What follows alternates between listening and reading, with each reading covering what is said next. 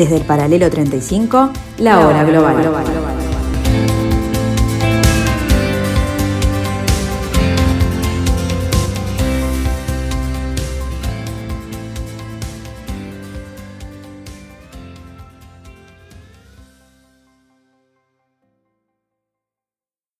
Muy buenas tardes amigos, bienvenidos a este pedacito de la tarde de Radio Mundo, el 1170M de vuestro día aquí en el paralelo 35, donde, desde donde empezamos como cada martes y cada jueves a las 15, a tratar de entender este nuevo giro del planeta, este nuevo desorden mundial.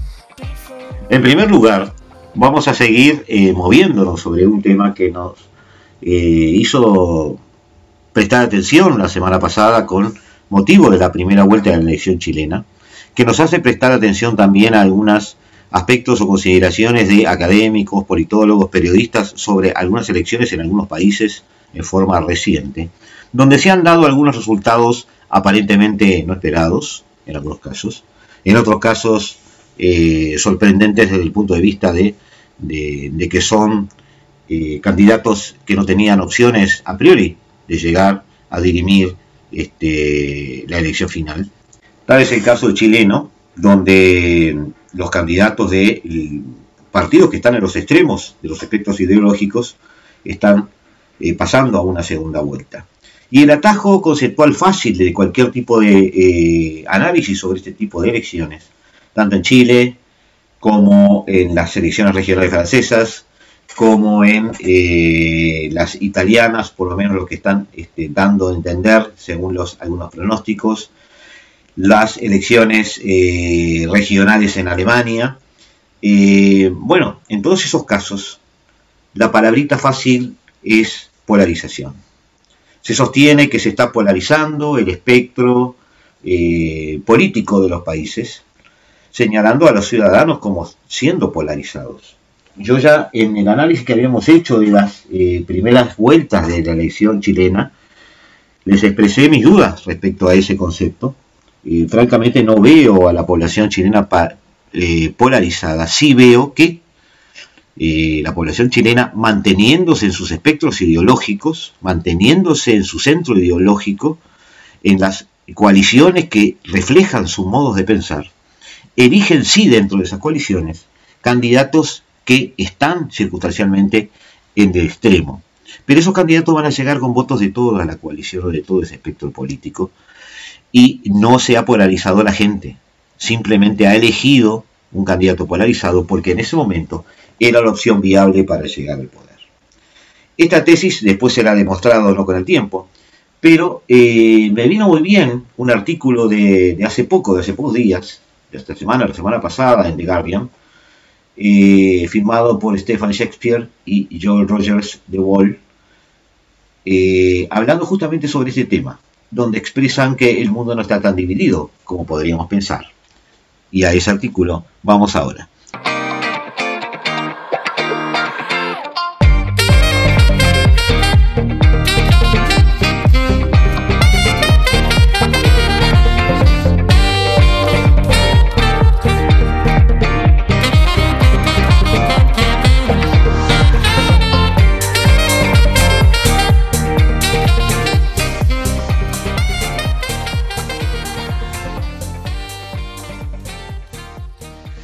La narrativa ampliamente aceptada en nuestros días es que vivimos en tiempos históricamente divididos.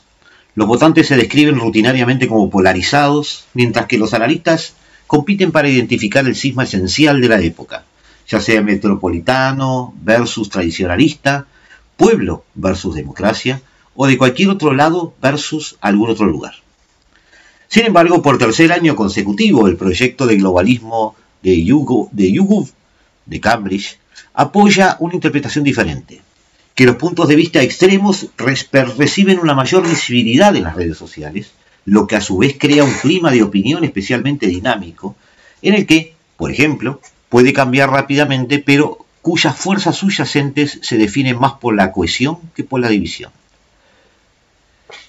El proyecto globalismo, o Globalist Project, es una encuesta internacional y la más grande de su tipo sobre la relación pública con la globalización, producida por YouGov en asociación con académicos de la Universidad de Cambridge. Sus hallazgos han desafiado constantemente los estereotipos populares de la opinión pública en esta época llamada polarizada. Resulta, por ejemplo, que no existe una división profunda entre las mentalidades de las sociedades abiertas y cerradas, por ejemplo. De hecho, pocos votantes apoyan sociedades radicalmente abiertas o cerradas mientras que la mayoría tiende a favorecer diversos grados de integración continua con el resto del mundo. Los teóricos académicos del populismo autoritario, por ejemplo, pueden percibir un nuevo desdén masivo por el pluralismo liberal, pero encontramos poca evidencia de que esto sea un sentimiento público. En cambio, las mayorías de todo el mundo mantienen una creencia decidida en la superioridad de la democracia, con pocas diferencias partidistas sobre el tema. La sociedad moderna tampoco se ha visto abrumada por sismas demográficos. Cuando comparamos a aquellos que se sienten generalmente más permisivos o restrictivos hacia la migración neta, por ejemplo, encontramos algunos patrones discernibles en promedio entre jóvenes y mayores, metropolitanos y provinciales, graduados y egresados de la escuela, pero difícilmente en la medida de los bloques demográficos rivales o sociedades paralelas, fragmentadas. No se ve así. No hay duda de que muchos países han experimentado una atmósfera de partidismo cada vez más intensa durante la última década. Eso es así también. Sin embargo, por extraño que parezca, el partidismo y la división sustancial en la política pueden ser dos cosas diferentes, como informó recientemente The Guardian. Por ejemplo, en Gran Bretaña, la mayoría de los encuestados que se describieron a sí mismos como izquierdistas eh, o derechistas dijeron que no les gustaban los demás por identificarse con el bando opuesto. El mismo tipo de división partidista se extendió a todas las etiquetas de identidad política. Una mayoría de izquierda se consideraban feministas, el 62%, mientras que la mayoría de derecha no, el 70%. O en el tema Black, eh, Black Lives Matter, eh, la mayoría de izquierda se mostró favorable, un 70%, mientras que la mayoría de derecha opinó lo contrario, un 69%. Eso está bien, esas son diferencias, pero, sin embargo, cuando se trata de opiniones sobre cuestiones subyacentes, aparece una realidad diferente. A los mismos encuestados se les mostró a continuación una lista de tres trabajos, limpiador, enfermero y político, y se les preguntó si cada uno era más adecuado para mujeres u hombres o igualmente adecuado para todos los géneros. Esta vez, porciones abrumadoras de la izquierda y la derecha estuvieron de acuerdo, respondiendo igualmente adecuados para cada trabajo, para limpieza, para enfermera y para político. Las mayorías de ambos lados compartieron la opinión de que es inaceptable que un hombre sirva a una mujer que no conoce en la calle, y promover la igualdad para las mujeres debería tener algún nivel de prioridad en la sociedad moderna.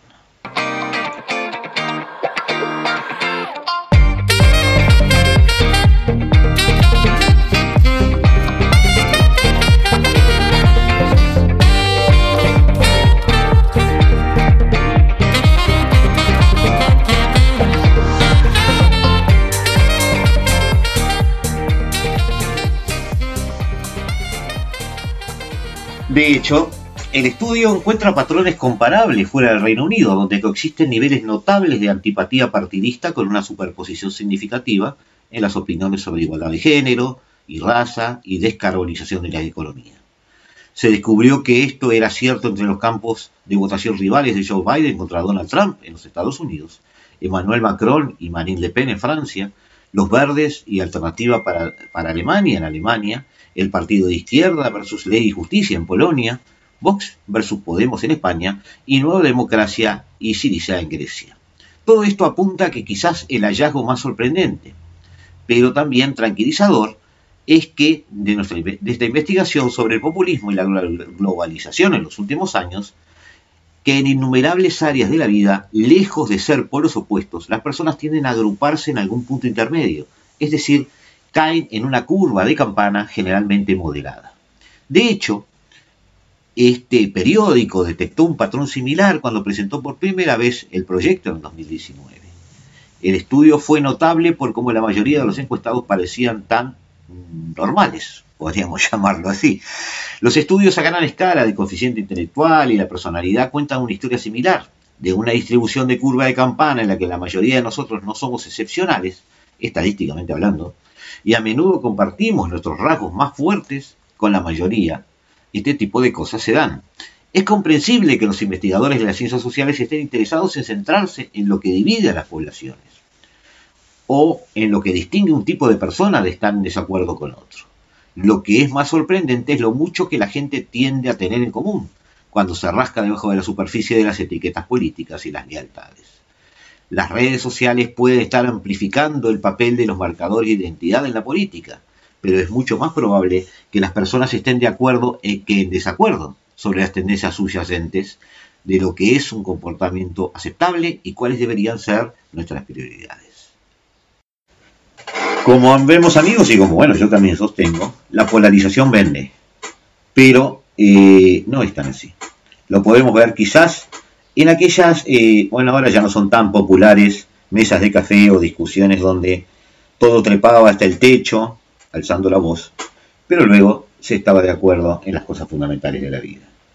Eh, la política no es tan diferente, la geopolítica no es tan diferente la administración del poder a nivel global no es tan diferente. Quizás amigos hagamos mejor cuando analicemos un resultado electoral, y me comprometo a eso, o analicemos algún conflicto desde el punto de vista micro o macro en cualquier país o región, de tratar de ver cuáles son las, las bases en común, los elementos sobre los que se pueden tender puentes, y tratar de entender qué es lo que vota la gente, que es lo más difícil. Los números a veces esconden esas causas profundas, esas cosas que la gente quiere decir con su voto, pero que quizás su voz no es bien escuchada, ni por periodistas, ni por analistas, ni por políticos, y muchas veces ni siquiera por la propia gente.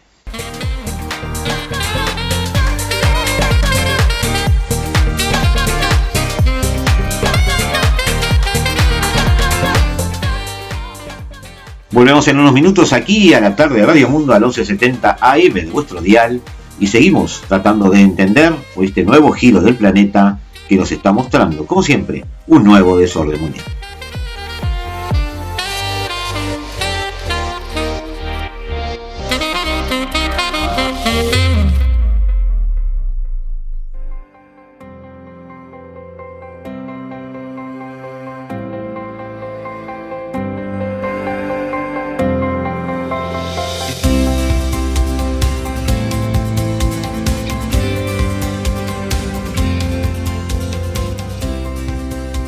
Desde el paralelo 35, la hora global.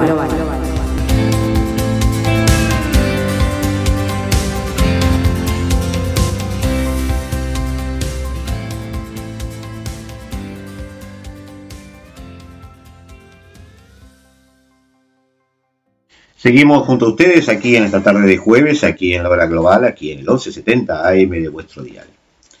En este caso nos vamos a Asia. Entre el lunes 8 de noviembre y el jueves 11 de este noviembre, se dio lugar el sexto pleno eh, de las reuniones del Comité Central del Partido Comunista Chino. El Partido Comunista Chino, el Comité Central del Partido Comunista Chino, tiene la costumbre de realizar durante el quinquenio de su, de su mandato siete plenos en los cuales trata diferentes temas relativos a diferentes partes de la realidad este, china, este, a, su a su administración económica, a su realidad militar, científica, cultural, etcétera, etcétera, etcétera. Normalmente el sexto pleno es el, es el que se dedica a discusiones de tipo ideológico, que son relevantes porque son conceptuales y además por su cercanía al próximo Congreso que en este caso va a tener lugar en 1920, eh, perdón, en 2022. Por el momento que se está viviendo en el Indo-Pacífico, por el momento que está viviendo el planeta y por el particular momento histórico en que está manejándose China, este pleno ha tenido una cierta atención de parte de la prensa y de los analistas, pero además porque se ha dado una particularidad. Este pleno ha sido especial. Y a eso vamos, y esta es la razón de nuestro análisis de hoy. Uno de los hombres más poderosos del mundo, al mando de 1.300 millones de personas, con una historia de vida que lo transformó en un hito en China, mientras que para Occidente, Xi Jinping aún es un enigma. Este jueves el Partido Comunista Chino aprobó una resolución que cimenta el poder de Xi y le allana el camino para un tercer mandato.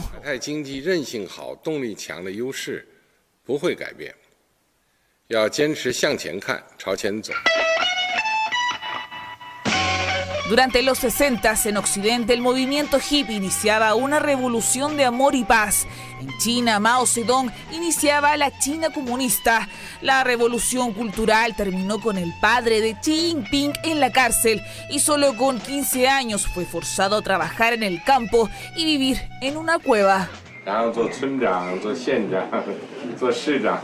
Siete veces fue rechazado por el Partido Comunista hasta que a los 21 años fue finalmente aceptado y desde lo más bajo escaló hasta llegar a la cima del poder en China.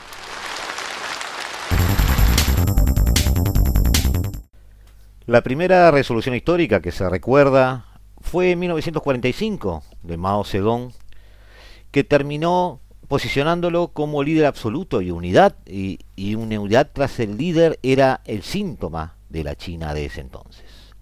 El documento de ese entonces, redactado por el propio Mao, titulado Resolución sobre ciertas cuestiones de la historia de nuestro partido, puso fin a toda la incertidumbre en que se venía sumiendo la naciente nación china, o la naciente república china, mejor dicho declaraba que solo Mao tenía la línea política correcta para dirigir el Partido Comunista Chino, despejando el camino para que gobernara por décadas.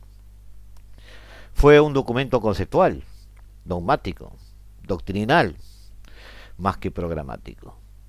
En 1981, muerto el líder, Deng Xiaoping, el otro gran hito histórico dentro de la China moderna, eh, también redactó su propia resolución histórica, señalando errores del padre de la patria, hablando sobre la revolución cultural que había terminado en el 76, de 66 a 76, y anunciando una apertura al capitalismo. El partido, en ese momento, se enfrentaba a otra lucha por el liderazgo tras la muerte de Mao cuatro años antes, tejiendo una narrativa que condenaba el caos de la revolución cultural de Mao, pero sin desacreditarlo totalmente, y por tanto socavando el partido, Deng se aseguró su posición como hombre con la visión adecuada para llevar la China hacia adelante. El cambio de mando fue conceptual. De una eh, nación liderada por el personalismo, se pasó al, al liderato del aparato, del aparato partidario. Esta plataforma permitió a Deng Xiaoping liderar la economía china y prohibir otro culto a la personalidad, sin llegar a ser presidente. Las resoluciones tienen tanto peso porque el partido gira en torno a la política documental, un sistema en el que las decisiones de la élite se ratifican en documentos, no en leyes. El proceso de redacción de un documento en el Partido Comunista Chino es un proceso de creación de consenso dentro de la élite del partido lo que hace que dicha publicación sea la mayor muestra de aprobación colectiva disponible. Esos documentos son aprobados por el líder, son muchas veces redactados por el líder, pero son el final de un largo proceso de utilización de consenso, subiendo por esa interminable pirámide que es el gobierno de la nación asiática. Deng, en particular, recabó la opinión de más de 4.000 cuadros sobre su resolución, y los medios estatales han informado que Xi, en este caso, está presentando la suya a personas clave fuera del partido. En el 2021, hoy, este noviembre, Xi Jinping propone la tercera resolución histórica de la historia, sobre los mayores logros y experiencias del partido en sus 100 años de vida. De alguna manera, abandona el colectivo gobernante para volver a un personalismo.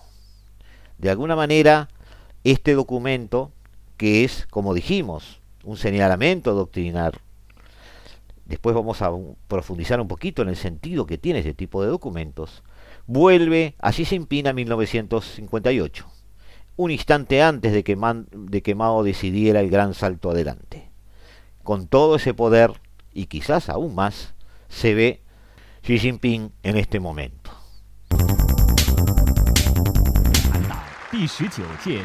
Un líder aún más poderoso.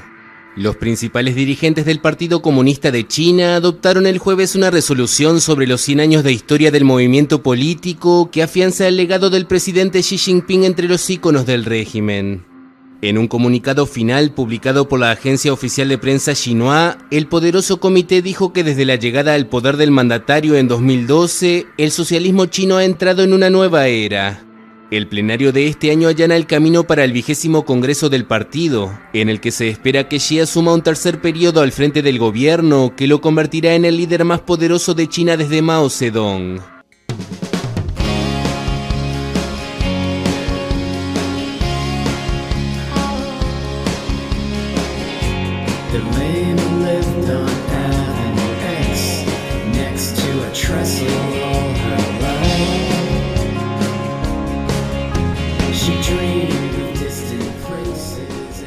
Dentro del culto a la personalidad que ha fomentado Xi Jinping. Todo esto en vías del Congreso del Partido Comunista del año que viene, donde él va a renovar su mandato, no va a hacer lo que se hicieron sus antecesores, él va a reformado el sistema electoral interno del partido y va a ir por su tercer mandato Decía que dentro del culto a la personalidad, la propaganda oficial ha redoblado en los últimos días sus loas a Xi Jinping hasta unos extremos norcoreanos, diría yo. Este es un hombre de determinación y acción, un hombre de profundos pensamientos y sentimientos, un hombre que ha heredado el legado pero se atreve a innovar, un hombre que tiene una visión avanzada y está comprometida a trabajar sin descanso. Decía este fin de semana la agencia estatal de noticias Xinhua con la foto de Xi Jinping, puño en alto y ataviado con un traje Mao en un atril con la hoz y el martillo.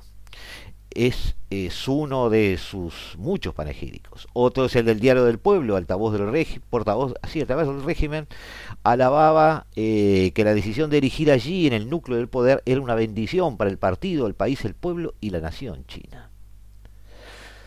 Sí, con este movimiento reforzará su liderazgo de cara al Congreso, elimina rivales internos con las purgas contra la producción contra la corrupción que han afectado a un millón y medio de funcionarios y cuadros a esta altura.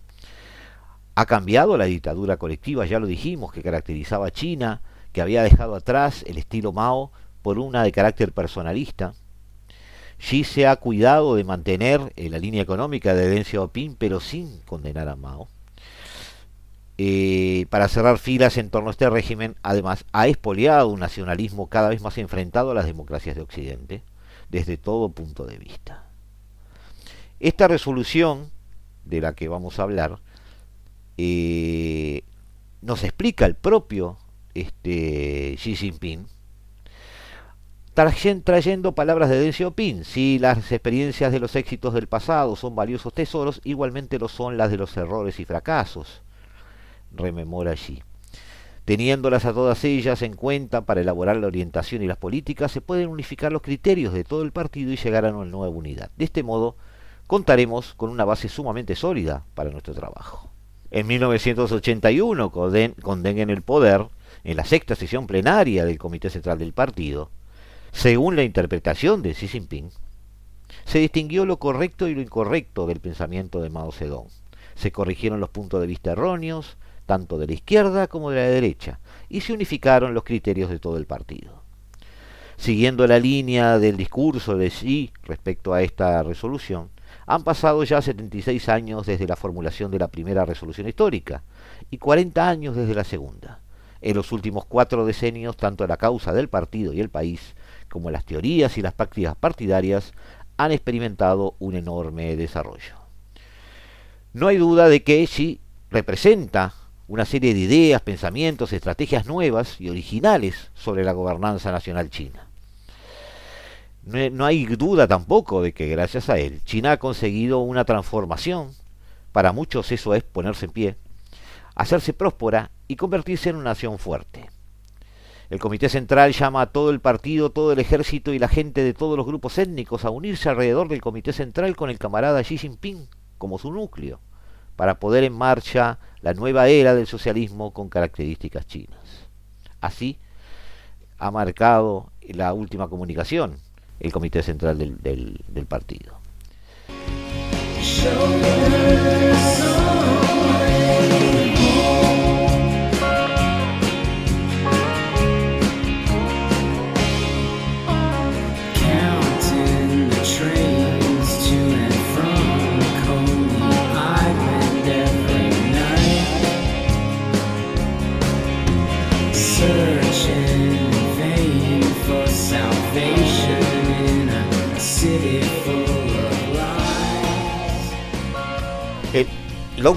El documento que se conoce, que es la presentación de la propuesta de Xi, contiene una introducción donde hace referencia, eh, eh, él la llama consideraciones sobre el tema para la sexta sesión plenaria del decimonoveno Comité Central del Partido.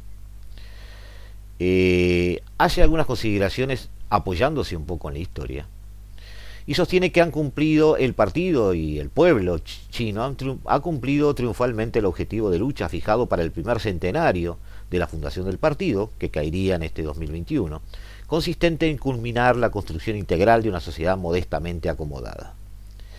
Y avanzan hacia el objetivo de lucha fijado para el segundo centenario, el de la fundación de la nueva China, en el 2049, o sea, un siglo después de 1949, cuando emerge a la luz la República Popular China.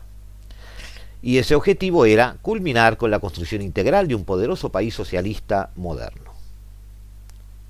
Esta palabra son amigos la eh, reinterpretación histórica que los, los chinos hacen de sí mismos o este sistema de gobierno chino hace de su propia historia. Esos objetivos de lucha que están emparentados con fechas icónicas que permiten después ver si se han cumplido o no esos objetivos, lo que da una sensación de un gobierno que cumple, un gobierno que va quemando etapas en su afán de devorarse el mundo.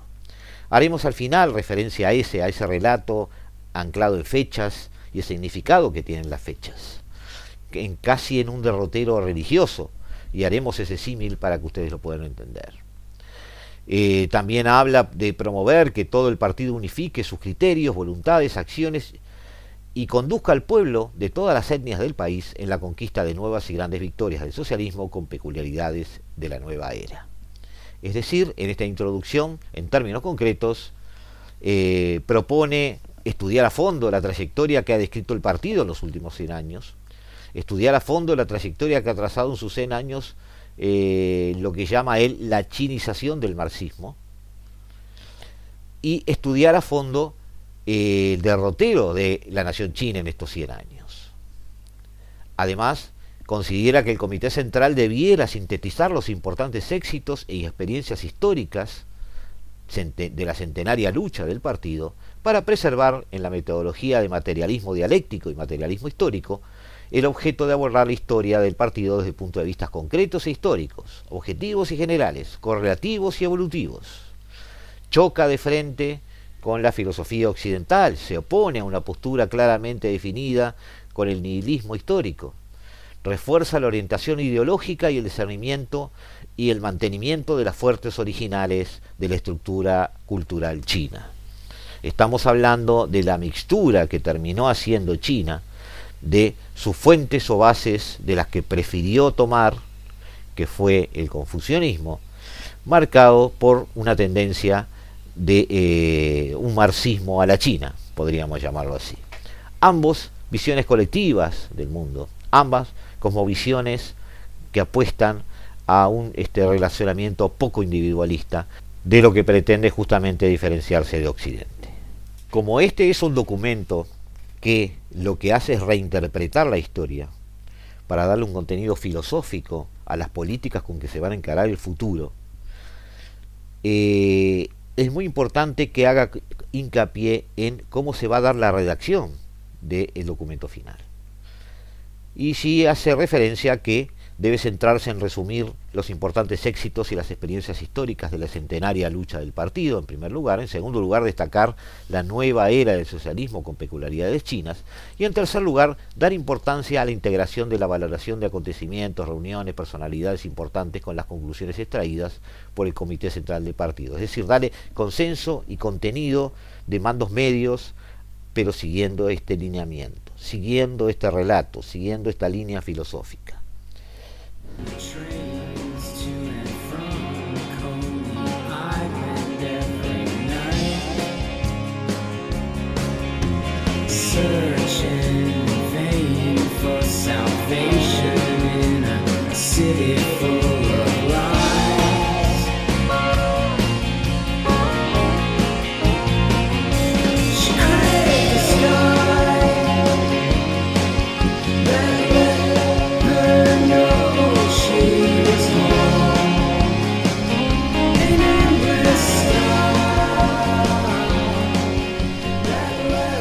Pero ¿qué marca, ¿qué marca esta resolución que dice qué contenido tiene?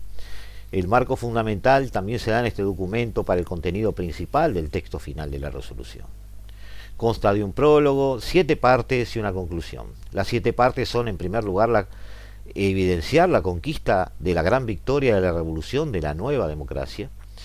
En segundo lugar, la culminación de la revolución socialista y la promoción de la construcción socialista este, a partir de ahora. En tercer lugar, la realización de la reforma, apertura y modernización socialista, que son las etapas que está, se están manejando desde la época de Deng, de Xiaoping. En cuarto lugar, la apertura de la nueva era del socialismo con peculiaridades chinas. En quinto lugar, el significado histórico de la lucha centenaria del Partido Comunista Chino. En sexto lugar, las experiencias históricas de la lucha centenaria del Partido Comunista Chino, es decir, además del relato histórico, dar contenido a ello y sacar conclusiones que puedan servir como líneas de acción u hojas de ruta.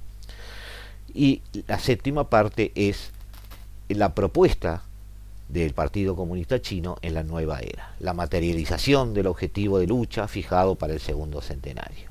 Es decir, lo que ha terminado de hacer ahora el Partido Comunista Chino eh, amigos oyentes, y de ahí la importancia de este documento, no es una resolución que le dé más o menos poder a así, no es el hecho de que lo acaban de reelegir, no es nada formal, es el concepto o el entorno filosófico que ha adoptado China a partir de este noviembre, por el cual reescribe su historia, la historia la hace funcional a su, a su ideología, atacabos históricos hasta hoy y se lanza al futuro como Xi Jinping como su tercer gran líder después de Mao y después de Deng.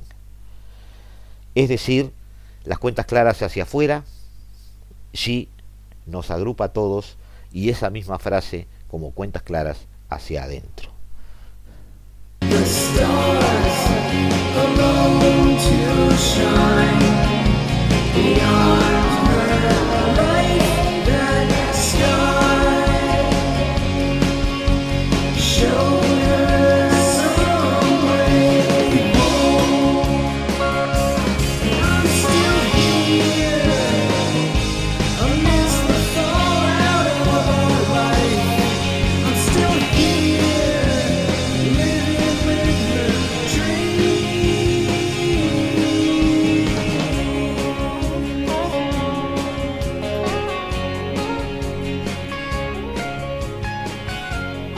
¿Por qué, me parece a mí que, todo esto es tan importante?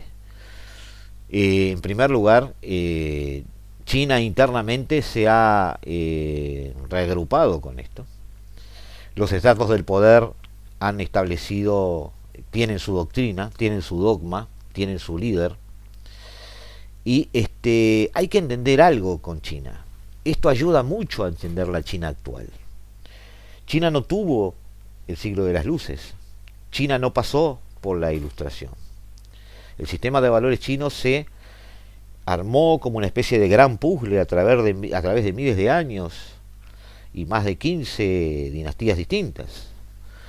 La síntesis, llegado el momento del siglo XX, digamos, cuando China puede emerger de ese siglo de la humillación, cuando se sintió este, humillada, eh, hay que entender que la síntesis del marxismo, al terrenal lugar del ejercicio del poder político, tanto en su versión leninista, como yugoslava, como maoísta, tomó la forma a veces casi de una construcción filosófica muy cercana a una religión, con su cosmovisión, con sus estructuras dogmáticas y con su transmisión en forma de casi evangelización.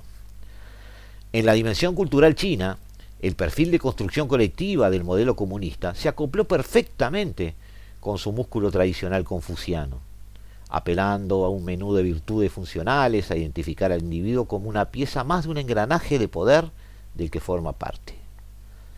Ahí llegamos al nudo de esta cuestión, de la importancia de esta resolución histórica.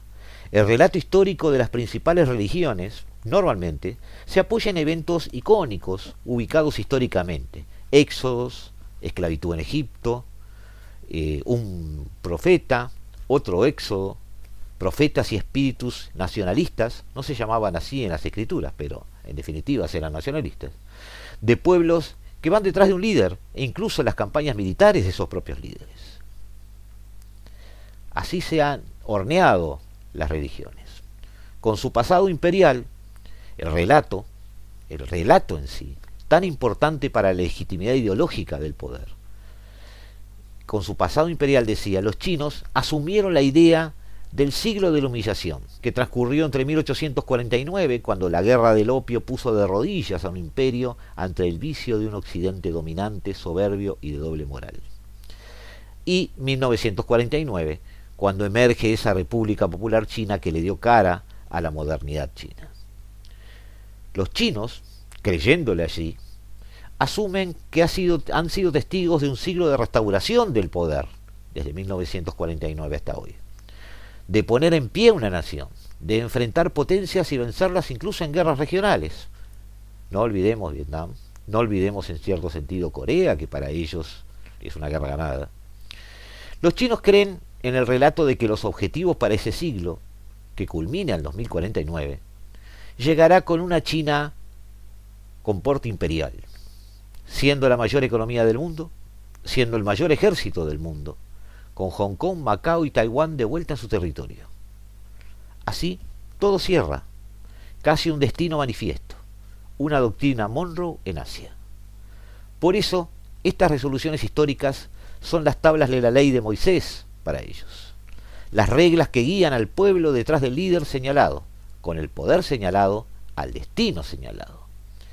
Y así lo reciben los escalones del poder chino, con el capital de Marx en una mano y las analectas de Confucio en la otra. Occidente, bueno, Occidente ha despertado de su siesta alrededor de 2016, 2015, con cierta torpeza, quizás tarde, hoy intentando jugar sus cartas en un terreno no dominado y a un juego que no domina hoy. Hace un tiempo cuando analizábamos la realidad del Indo-Pacífico con Carolina García, desde Japón nos decía, Occidente juega ajedrez y China juega algo. Occidente juega a descabezar al rey eh, rival. China juega a poner fichas alrededor para poder rodearte.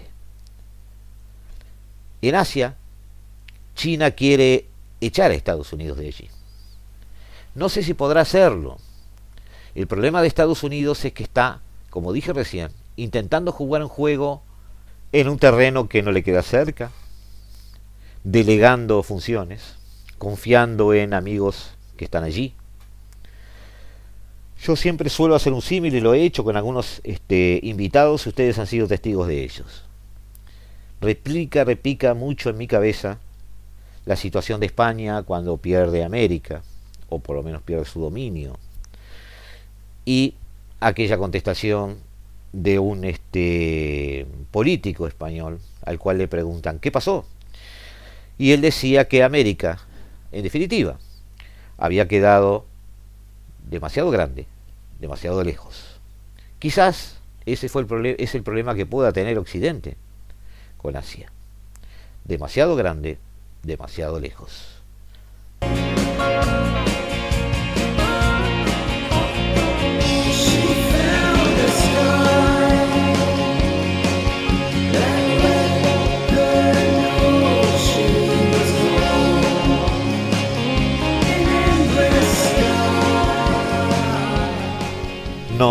Vemos en unos instantes amigos aquí en el 1170M de vuestro dial, aquí en la tarde de Radio Mundo, aquí en este eh, martes 2 de diciembre del año 2021. Ya volvemos.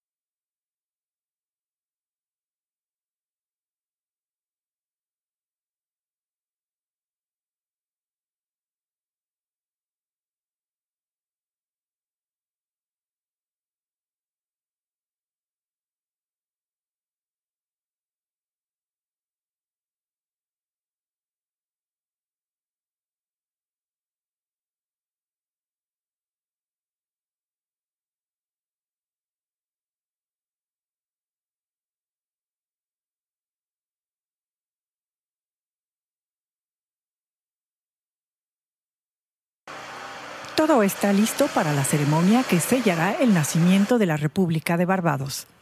Este lunes comienza una nueva era para esta isla de poco más de 280 mil habitantes, la mayoría de origen africano. Sin embargo, para muchos jóvenes, los dos siglos de influencia británica y de esclavitud siguen marcando una sociedad en donde prevalece la inequidad, la capacidad para poseer tierras e incluso acceder a préstamos bancarios. Para colmo, la pandemia supone desafíos en el corto plazo por la caída del turismo. Realmente habrá que ver ahora lo que sucede en el futuro, porque la pandemia de COVID todavía está aquí. Y eso en sí mismo traerá sus propios desafíos para que avancemos hacia una república. Estoy de acuerdo en que este es un paso inevitable para completar el proceso de independencia, pero no me ha afectado de ninguna manera. La razón principal es que no estamos muy seguros de qué tipo de república vamos a tener. La votación del Parlamento a favor de reformar la Constitución en septiembre pasado y la elección de Sandra Mason como primera presidenta en octubre allanaron el camino hacia la proclamación de la República de Barbados, pese a que obtuvo su independencia en 1966. El país abandona el estatus de monarquía constitucional con la reina Isabel II como jefa de Estado, una nueva vida independiente que no estará exenta de retos.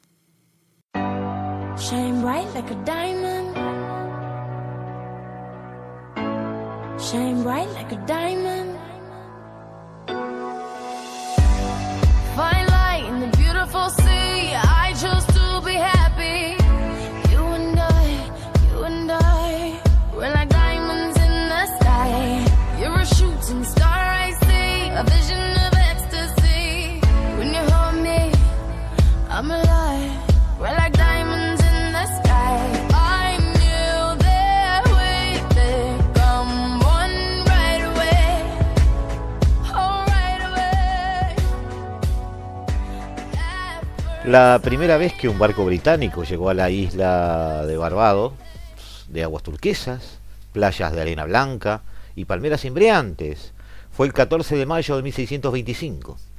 El capitán del navío, John Powell, tomó posesión del lugar en nombre del rey James I. Los Barbados, los que tienen barba, pasó a ser una colonia inglesa. Los habitantes indígenas desaparecieron pronto y el lugar se transformó, como otros lugares del Caribe, en una sociedad regida por las normas, la economía y la brutalidad de la esclavitud, que no cesaría hasta 1834. La independencia aún tuvo que esperar más de un siglo, hasta 1966. Ahora llega el último paso en la separación, si bien Barbados seguirá formando parte de la Commonwealth. La historiadora Hilary Beck cree que lo imperativo es exigir que los británicos pidan perdón por el pasado de esclavitud y ofrezcan una correcta reparación. Hicieron grandes fortunas con la producción de azúcar y la mano de obra disponible de los esclavos. Esa gran fortuna ha asegurado al Reino Unido un lugar como superpotencia imperial y ha causado un sufrimiento del que no se ha hablado. Por el momento no hay planes de cambiar la bandera o el himno nacional, pero los términos real y corona van a ser eliminados del lenguaje oficial.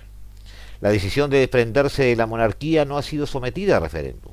Algunos barbadenses consideran que quizás no era el mejor momento para dar ese paso, en plena crisis económica causada por la pandemia, que ha dejado a la isla sin turismo y con un alto nivel de desempleo que ronda el 16% de la población activa.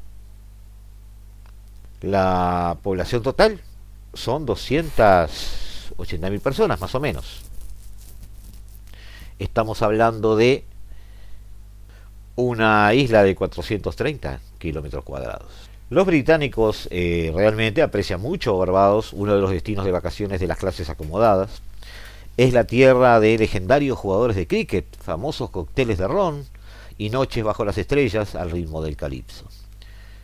Pero la pequeña Inglaterra, como se le llamó en su momento, como se conoce a la isla, corre el riesgo de abandonar su relación con la monarquía británica para depender del nuevo emperador mundial, que es China. Sí, China. Barbados ha recibido 500 millones de dólares en inversiones para el sector turístico financiadas por aquel país. La agencia oficial del gobierno isleño, Invest Barbados, Ha abierto una sucursal en Pekín para tratar de atraer inversiones.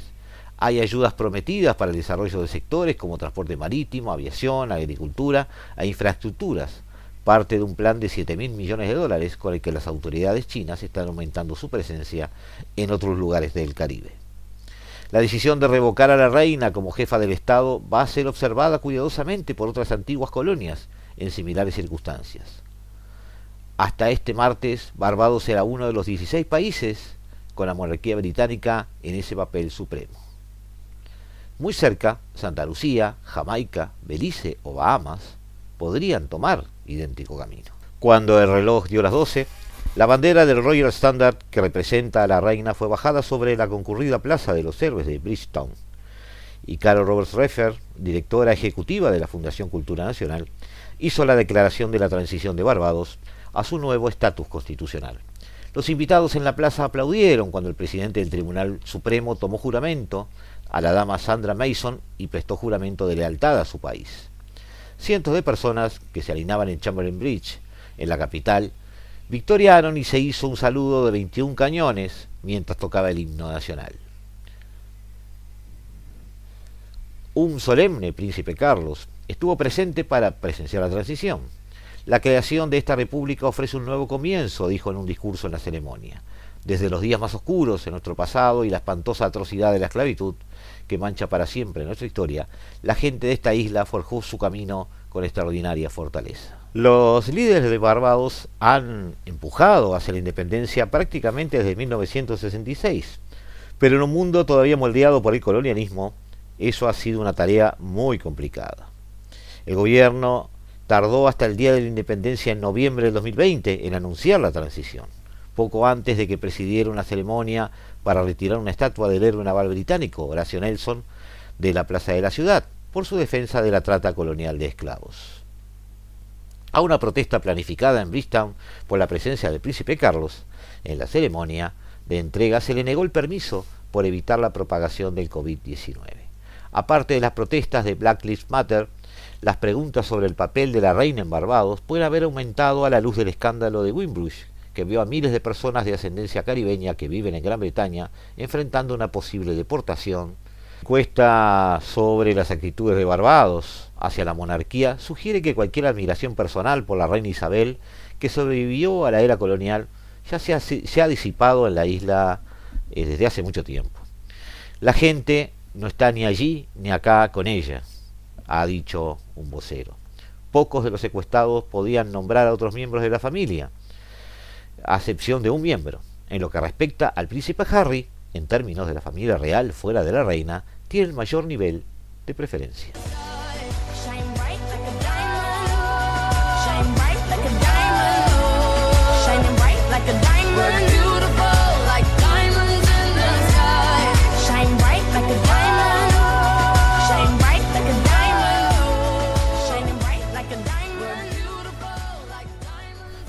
Se baja o se va bajando, amigos, lentamente la cortina de la historia de un imperio. Un imperio que desde unas islas al noroeste de Europa dominó el mundo. El imperio británico está viendo languidecer la lista de países o territorios que engrosan su legado en la Commonwealth. Aunque por ahora Barbados va a seguir perteneciendo a ella pero no auguramos que eso dure demasiado. Quizás para los que nos gusta estudiar la historia, nos gusta ver el mundo desde lo que ha sucedido, para los que nos gusta interpretar esta lucha por el poder y la identificación con naciones o países o banderas a que se ha visto sometida la humanidad desde, desde casi su nacimiento, hay un dejo de eh, mucha nostalgia en todo esto. Ni para bien ni para mal. Simplemente los destellos apenas visibles sobre la superficie del mar mientras el sol se oculta en el horizonte. Barbados ha nacido al futuro. Una nueva república habita este planeta. shine bright like a diamond. Shine bright tonight.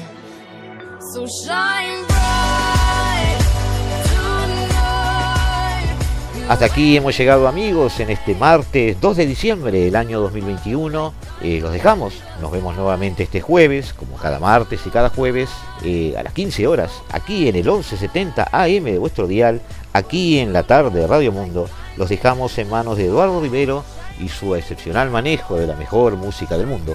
Los dejamos en manos de Se hace tarde, que comienza ahora a las 16 apenas terminemos nosotros. Aquí, a minutitos, nada más. Nos vemos. Hasta siempre.